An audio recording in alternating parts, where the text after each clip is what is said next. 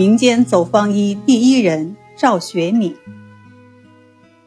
赵学敏生活于1719到1805年，字树轩，号立济，浙江杭州人，清代著名的医学家。其父晚年得子，长子赵学敏，次子赵学凯。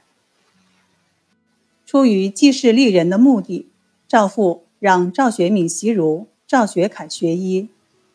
为了创造一个良好的学习环境，赵父家里收藏了许多医书，又专门开辟了一块土地种药，起名养素园，还设有利济堂，是诊病疗疾之所。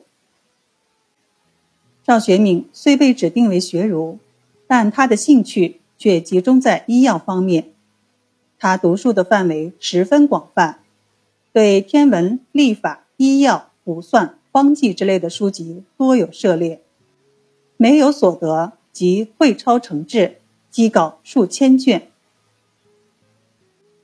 闲暇的时候，兄弟二人以墨画针灸同人图作为游戏。学习医药知识对这哥俩来说完全是一种乐趣。赵学敏酷爱读书，他白天看一整天的书，意犹未尽。晚上又挑灯苦读，这样拼命的学习也使父母为他的健康担心。因为怕遭到父母的呵斥和阻拦，赵学敏就偷偷的躲在蚊帐里看书，把灯光遮掩起来，看书到深夜。油灯的煤烟不断的熏燎，后来竟把翠色的蚊帐熏成了黑色。赵学敏并不满足于养素园里的收获。中年以后，他毅然走出家园，到民间去了。他发现民间蕴藏着丰富的医药知识，然而民间的防病治病经验历来得不到重视。他决心将民间医药经验汇编成书。他走访了很多的民间医生，争取他们的帮助。其中对他帮助最大的是走方医赵柏云。赵柏云是赵学敏的同族，他在治疗牙病、眼病、虫病、扁治等方面有丰富的经验。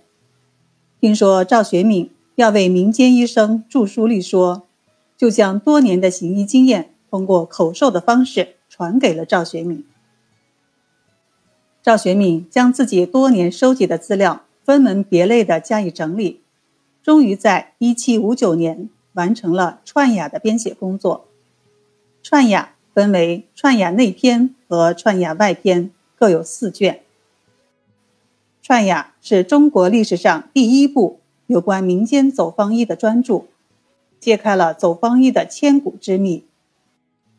书中记录了走方医常用的内治、外治、杂治、顶药、串药、奇药、针法、灸法等治病手段，又介绍了有关药物为品、法治、食品。杂品等情况，揭示了走方医所用的简便治法和药物炮制作为的内幕。这些资料不仅为研究走方医提供了第一手资料，也为中医药学提供了许多新的治疗方法。赵学敏对古代的医家都很尊重，对明代李时珍和他的著作《本草纲目》更为钦佩，但他又不迷信古人。他认为，随着时代的变化和发展，药物也有发展。《本草纲目》问世以来，又出现了更多的药物，有必要在《本草纲目》的基础上加以补充。他在完成《串雅》的编写工作之后，又开始编写《本草纲目拾遗》。在编写《本草纲目拾遗》的过程中，他翻阅了六百多种古书籍，其中。有医书二百八十多家，经书三百四十多家。他为了核对某些药物的形态、性能及功效，不仅适重于养素园，还走访了两千多人。在他调查药物的过程中，采取实事求是的科学态度。他常说：“宁从其略，不改其事也。”赵学敏收载药物的范围也很广泛。连市场上供应的药物商标也不遗漏。当时的药物商标称为药贴，有金灿仁药贴、广和药贴、许贴等，他都一一收集。他不仅收集中国药物，也收集外来药物。他是我国第一位把西方的消强水、刀疮水、冲鼻水以及各种药物的制作方法编进本草书的。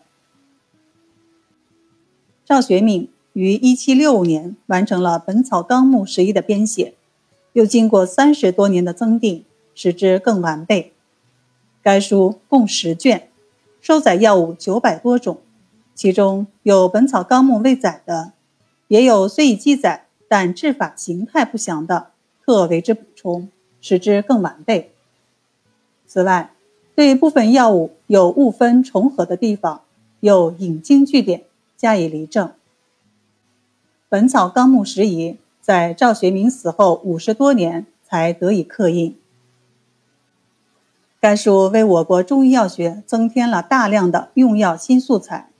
是清代最重要的本草著作，在中医药史上占有重要地位，一直受到海内外学者的重视。长期的过度用眼损坏了赵学敏的眼睛，他患了眼疾，几近失明。经过六个多月的闭目养息，才算保住了眼睛。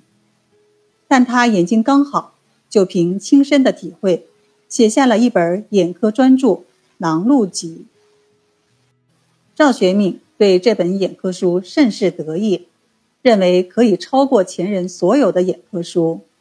只可惜这本书并没有流传下来。赵学敏的一生是不平凡的，他为我国医药事业做出了很大的贡献。首先，他系统地整理了民间的防病治病经验，为后世医药卫生事业。提供了重要的资料来源。他又总结了明清以来药物学发展的新成就，为我国药物史增添了新的一页。他又是我国最早接受西方医药的医学家，为中医药文化交流贡献了力量。